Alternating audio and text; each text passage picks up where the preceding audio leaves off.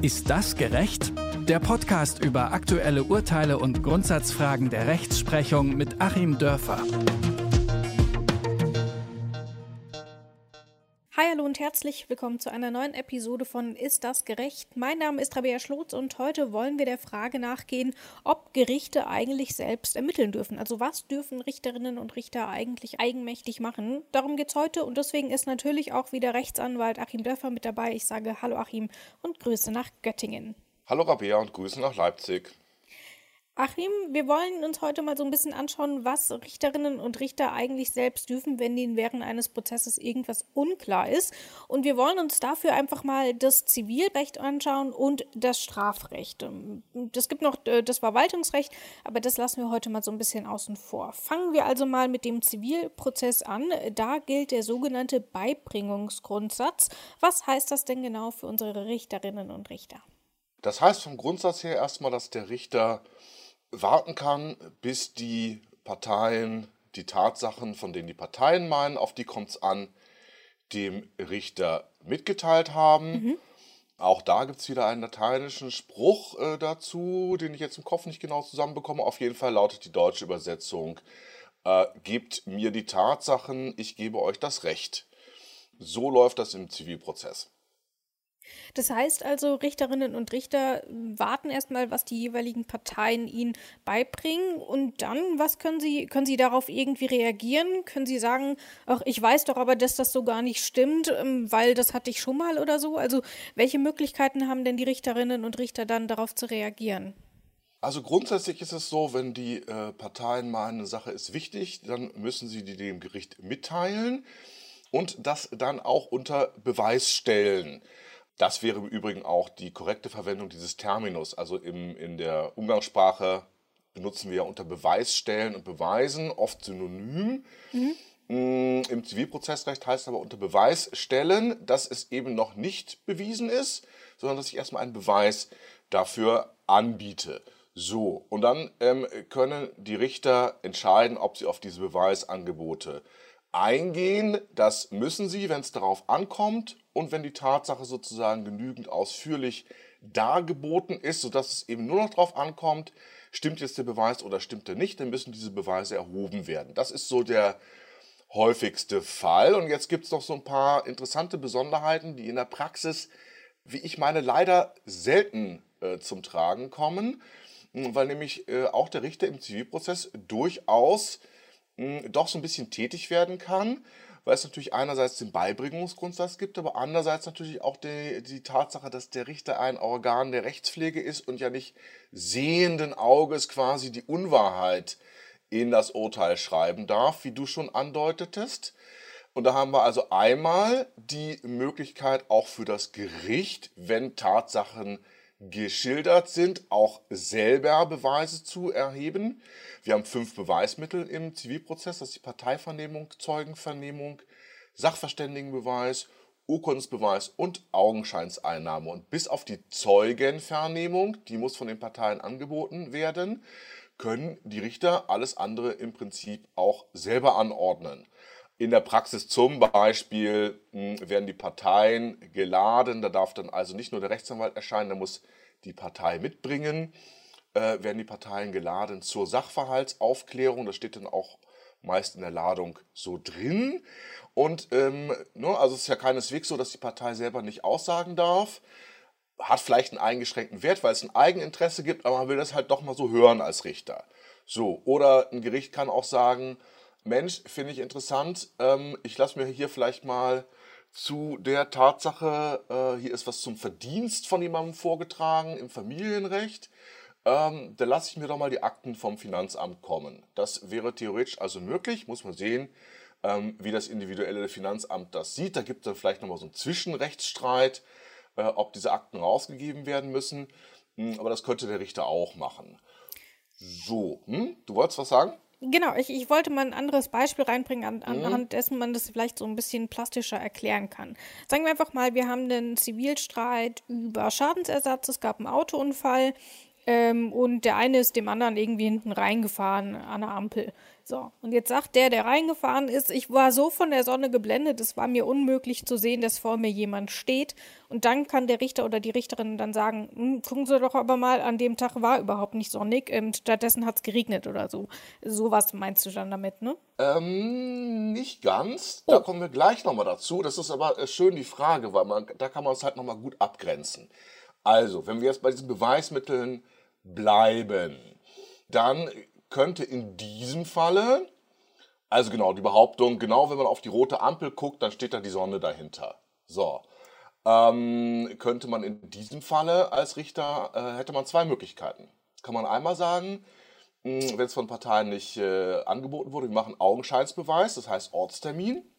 Und dann gehen wir mal hin äh, und gucken, ob das so ungefähr stimmt. Ne? Man muss ja wahrscheinlich dann genau an demselben Tag um dieselbe Zeit hin, aber man kann ja mal schauen, mh, guckt die Ampel so ungefähr in die Himmelsrichtung, wo dann die Sonne herkommt. So. Ähm, muss man Beschluss dazu machen als Richter, dann nimmt man die Partei mit und dann gehen da alle hin und dann wird da ganz wild diskutiert. So, die zweite Möglichkeit, das ist jetzt das, was du meinst, ähm, das wären dann nicht die äh, strengen Beweismittel, sondern ähm, die Frage, ja, die Erde kreist um die Sonne, das wissen wir doch alle und da gibt es diese verschiedenen Himmelsrichtungen. Hm, eigentlich ist das doch vielleicht sowas, was alle wissen können und da müssen wir ja gar nicht Beweis drüber erheben. Ähm, da kommen wir dann nämlich zum Paragraph 291 der Zivilprozessordnung. Da steht drin, Tatsachen, die bei dem Gericht offenkundig sind, bedürfen keines Beweises. Also zum Beispiel, dass morgens die Sonne anders steht als nachmittags. Genau, oder dass diese Kreuzung ähm, in der Fahrtrichtung, die hier im Streit ist, genau nach äh, Süden blickt. Das ist dann tatsächlich ganz interessant. Ähm, wenn es sich um eine solche offenkundige Tatsache handelt, dann muss da gar nicht Beweis erhoben werden. Und dann kann das, offenkundig gibt es wieder zwei Arten, entweder ähm, gerichtskundig sein, das heißt, der Richter hat das in seiner amtlichen Eigenschaft schon mal mitbekommen, ähm, nicht privat, in seiner amtlichen Eigenschaft. Ja, und da kann es ja sein, gerade einen Monat vorher gab es denselben Prozess schon mal, weil da genau dieser Unfall passiert ist. So, dann kennt der Richter das Gericht das aus den Akten und darf es dann auch hier so verwerten, ohne dass es bewiesen werden muss. Du sagst aber nicht privat, das heißt, wie, wie kann man das denn abgrenzen? Also häufig, vielleicht weiß man es ja auch gar nicht, wo man es denn tatsächlich her hat, sondern man weiß Dinge einfach. Wie macht man das dann in der Praxis? Na, wenn es zum Beispiel um Nachbarschaftsstreit geht ähm, und es geht um die Art der Hecke, die zwischen zwei Grundstücken ist. Äh, ob das eine ist, die giftige Früchte trägt und deswegen ist es dem ähm, gegnerischen Grundstückseigentümer nicht zuzumuten, weil er kleine Kinder hat. So, dann ist es ein Unterschied, ob der Richter ähm, über diese Hecke vielleicht im Zusammenhang mit einem anderen Rechtsstreit gerade eben schon mal Beweis erhoben hat und weiß, okay, die ist noch da und die ist so und so beschaffen, oder ob er letzte Woche bei einem Grillfest war ähm, und da mit seiner Currywurst ähm, an der Hecke gestanden hat. Das wäre rein private Kenntnis und das geht nicht. Hm, Weil das wäre auch eine Verletzung des rechtlichen Gehörs, Punkt 1. Denn, ähm, ja, also man muss sozusagen in seiner amtlichen Eigenschaft dann, dann nachher auch die Partei mit einbeziehen und ähm, es wäre eine Vermischung der Rollen von Zeuge und Richter, deswegen will man das nicht. Also offenkundige Tatsachen, einerseits die ähm, Amtsbekannten und äh, dann gibt es auch noch die allgemein bekannten offenkundigen Tatsachen. Die bedürfen auch keines Beweises. Also ähm, Dinge zum Beispiel, die man über Wikipedia nachlesen kann. Oder in dem Falle eben auch ähm, jeder Bürger, der ortskundig ist und diese Kreuzung kennt, weiß ja, in welche Richtung das geht. Oder ich gucke das äh, auf Google Earth nach, wie sich das Ganze verhält. Mm, Das kann ich als Richter alles machen, da muss ich nur den Parteien nachher nochmal rechtliches Gehör gewähren, weil die vielleicht doch der Meinung sind, das muss bewiesen werden. Mm, Und kann es tatsächlich ohne Beweiserhebung an der Stelle diese Tatsachen verwerten. Genau. Und wenn wir dann mal ein bisschen rüberschwenken ins Strafrecht, ähm, wo ist denn dort der Unterschied? Ähm, also dort kommt ja zum Beispiel noch die Staatsanwaltschaft ins Spiel, die ja auch nochmal, was die Ermittlungen angeht, eine wichtige Rolle spielt. Wie ist die Verteilung da? Die Staatsanwaltschaft macht im Grunde nur die Vorarbeit. Die ist immer so ein bisschen aus der Ermittlungsrolle des Richters hervorgegangen. Hm, Historisch, ich meine, es kommt auch aus dem napoleonischen Recht, äh, war das nur eben so, dass es einen, einen ähm, Ermittlungsrichter auch gab und der war aber auch nachher der, der entschied und das fand man irgendwie nicht gut. ähm, weil das ja so in dieser Wahrheitsdialektik dann nicht funktioniert, wenn das äh, dieselben Personen sind. Und dann hat man eben da die These, Antithese und Synthese hergestellt, indem man diese ähm, äh, Ermittlungsrichter, Juge d'Instruction hießen die, glaube ich, ähm, Rolle rausgenommen hat, hat sie dem Staatsanwalt gegeben. Nagel mich bitte nicht genau auf dieses rechtshistorische fest, aber das ist der, der Hintergrund. So, aber der ähm, Strafrichter ist daran also überhaupt nicht gebunden. Der kann und muss äh, wirklich selber gucken, weil ähm, das Strafgericht, der Richter, die Kammer, die müsste ja nachher äh, selber überzeugt sein. Und ähm, also wenn die meinen, hm, hier ist irgendwie noch so eine Sache aufklärungsbedürftig, dann können und müssen die die Beweise im Gegensatz zum Zivilrichter auch wirklich ähm, selber erheben. Und ähm, ja, können dann zum Beispiel Sachverständigengutachten anfordern, weitere Zeugen laden, ähm, Ortstermine anberaumen und so weiter und so weiter. Ähm, ich hatte das zum Beispiel mal einer ganz skurrilen äh, Konstellation, sogar ein ganz schwerer Verkehrsunfall. Und ähm, mein Mandant wurde da wirklich, wie sich auch nachher herausgestellt hat, zu Unrecht belastet. Und das waren ganz komische Gutachten und ich habe da wirklich nächtelang äh, am Rechner mit zwei Bildschirmen gesessen, das alles nachgerechnet und angeguckt und so weiter und so weiter. Und dann gibt es so ein Anklagezulassungsverfahren, was im Grunde zwischen der Einreichung der Anklage durch die Staatsanwaltschaft und der Entscheidung des Gerichts darüber, dass die Anklage zugelassen wird, liegt, weil man auch nochmal gucken möchte, ähm, hat das überhaupt Hand und Fuß? Denn ne, ist ja sonst Grundrechtseingriff wegen irgendeiner haltlosen Sache von der äh, Staatsanwaltschaft hm, äh, jemanden so ein Verfahren auszusetzen. Und da haben wir wirklich erbittert in diesem Anklagezulassungsverfahren äh, gestritten. Und es war dann eben tatsächlich so, dass das Gericht die beiden Gutachten, die die Staatsanwaltschaft ähm, hatte erstellen lassen, auf denen die ganze Anklage aufgebaut war, hat, die, hat das Gericht in die Tonne getreten ähm, und das alles nochmal komplett neu gemacht und dann ne, ganz dramatisch äh, Trommelwirbel, tränenschwangere letzte zehn Minuten eines Hollywood-Blockbusters äh, ne, kam es dann auf einmal alles ganz anders und es war genau umgekehrt. Ähm, also das kann durchaus passieren. Gibt es denn da aber auch irgendwie Grenzen bei diesen Ermittlungen, vielleicht auch um sich später nicht den Vorwurf gefallen lassen zu müssen, man sei parteiisch? Ja, ähm, da schwenken wir dann wieder zum Zivilrecht zurück. Ich würde auch sagen, bei den grundsätzlich bei den normalen Beweismitteln kann es eigentlich gar nicht Grenzen geben. Es sind wirklich Fälle schwer vorstellbar, in denen es jetzt zu Lasten einer Partei geht, weil zu viel Beweis erhoben wird. Da geht es dann eher um die falsche Auswahl der Gutachter, äh, zum Beispiel beim Sachverständigenbeweis, dass der Gutachter befangen ist und so. Wir sehen ja im Moment da gerade so einen riesigen Kampf toben, hm, was so die Verwaltungsgerichts- und Amtsgerichtsurteile zur Schulpflicht von Kindern in Corona-Zeit und deren Ausgestaltung angeht. Da kann man natürlich enorm vorstrukturieren, indem man von den öffentlich bekannten Experten halt diejenigen als Sachverständigen nimmt, äh, deren Auffassung man ja bereits aus der Zeitung kennt. Dann kann man es mhm. eigentlich auch gleich lassen. Äh, gab ja neulich in Weimar ähm, so ein Amtsgerichtsurteil und ähm, ich habe mir das tatsächlich mal angetan in seiner ganzen Länge von 178 Seiten. Da war dann wirklich die Gutachten, das war Copy and Paste, das, was diese Experten schon irgendwo anders geschrieben hatten. Ähm, das ist dann vielleicht eingeschränkt, da könnte dann auch tatsächlich die andere Partei sagen, nee, das wollen wir nicht. Ansonsten aber ne, Wahrheitsaufklärung kann man nie zu viel betreiben. Außer vielleicht jetzt wiederum im Zivilprozess. Jetzt schwenken wir vom Straf- auf den Zivilprozess wieder zurück. Da gilt der Beibringungsgrundsatz. Hm, die Parteien sind also selber verantwortlich. Das heißt, wenn der Richter da zu viel Initiative äh, übernimmt, ist das kritisch. Und dann kann die andere Partei sagen, nee, äh, wieso? Ähm, du machst jetzt gerade den Job des gegnerischen Anwalts, das will ich aber überhaupt nicht. Ähm, dennoch gehen da so Sachen, von denen man denkt, ähm, sie gehen gar nicht. Ich habe da mal zwei skurrile Fälle vorbereitet. Ähm, also zum einen äh, ging es um einen äh, Arbeitsgerichtsprozess, Kündigungsschutzprozess. Hm, ein Arbeitnehmer war gekündigt worden, weil krank gemeldet und äh, aber tatsächlich verreist.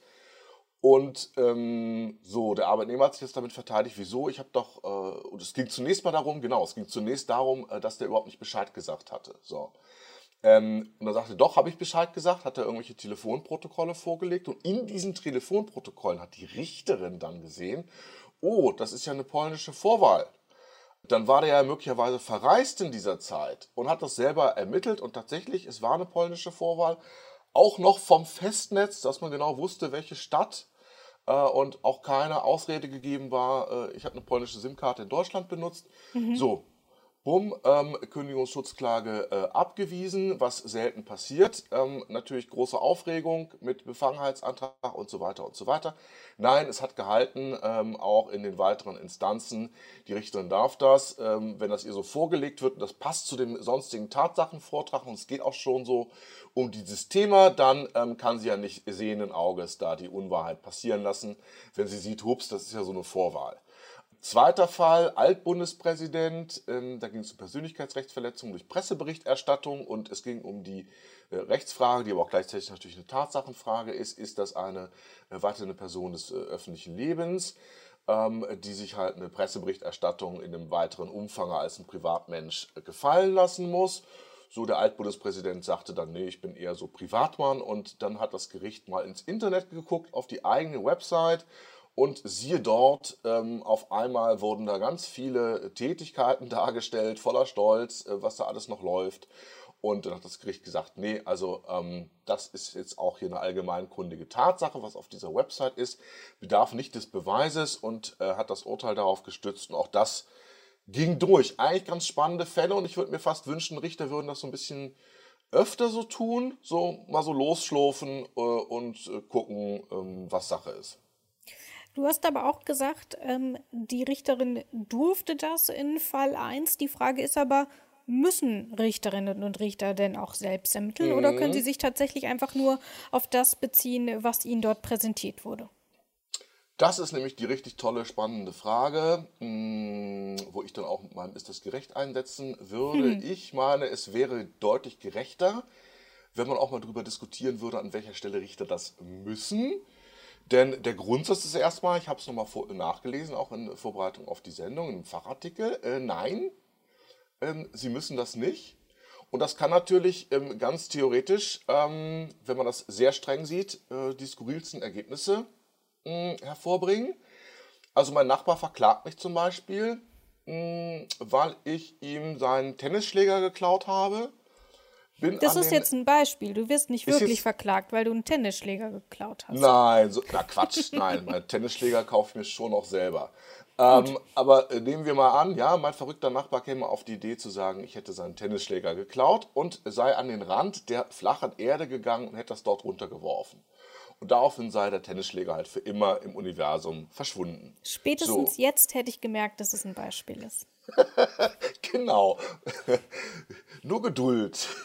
so, und jetzt äh, ist ja die Frage, muss ich jetzt in diesem Prozess bestreiten, dass die Erde flach ist?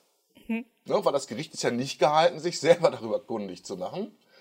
Ähm, ne, und man käme dann, ich habe es neulich auch mit einem Kollegen äh, genau zu dem Punkt äh, diskutiert, der auch sagte, äh, deutlich strenger als ich, äh, nee, wenn man das nicht bestreitet, dann ähm, können da auch die absurdesten Dinge als unstreitig nachher im Urteilstatbestand dargestellt werden. Da werden die halt genau so der Entscheidung zugrunde gelegt. Also ich denke, in meinem Beispiel würde es in der Praxis nicht passieren.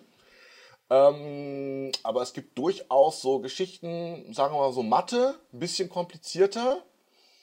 Mh, mm, wo ich meine, ja, nee, ist doch mathematisch, muss es doch zwingend so und so sein. So, und ähm, wo ich auch sagen würde, naja, Mathe-Stoff dritte Klasse ähm, ist äh, allgemein kundig. Muss das Gericht anwenden, muss das Gericht auch das Denkgesetz schon anwenden. Wenn der Richter aber keinen Bock hat, das nachzurechnen und löst es quasi doch zivilprozessual, ähm, habe ich jetzt auch gerade so einen Verkehrsfall, wo ich meine, mathematisch ist das 100% ist das zwingend so, wenn wir die normale Arithmetik anwenden. Gericht Berührungsängste mit Mathe, ähm, trägt das Ganze auf diesem zivilprozessualen Feld von Behaupten und Bestreiten ähm, aus, versteht meine Berechnung nicht so richtig und macht dann eine Beweislastentscheidung.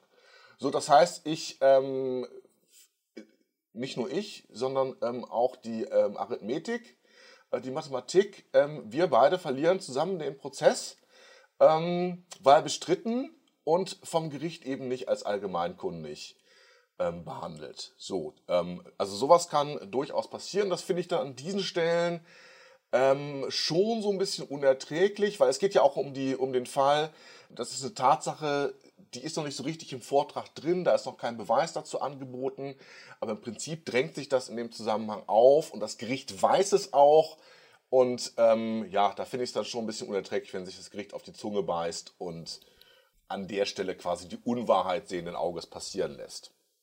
Also insgesamt ist das Konstrukt also schon gerecht, ähm, aber man kann auch schon mal drüber stolpern. Das Konstrukt ist insgesamt äh, gerecht. Ich finde es auch spannend, weil natürlich hier auch wiederum ähm, Philosophie und das, was wir so als Wissen ansehen, sich mit dem Juristischen mischen. Mm, ich fände es aber netter, wenn noch ein bisschen öfter darüber diskutiert würde, weil eigentlich diese Wahrheitssuche, das macht mehr Spaß, als äh, irgendwelche Akten zu lochen und abzuheften. Das sagt Achim Dörfer zu der Frage, ob äh, Richterinnen und Richter eigentlich selbst ermitteln dürfen und ob sie es vielleicht sogar müssen. Das war's für heute. Vielen Dank, Achim. Vielen Dank dir, Rabea. Nächste Woche beschäftigen wir uns dann mit der Verfassungstreue bei Polizeibeamten und Polizeibeamtinnen. Gibt es die für Polizeibeamte überhaupt und wie muss man sie dann ausgestalten? Darum geht es nächstes Mal. Das war's für heute. Ciao. Tschüss auch von mir.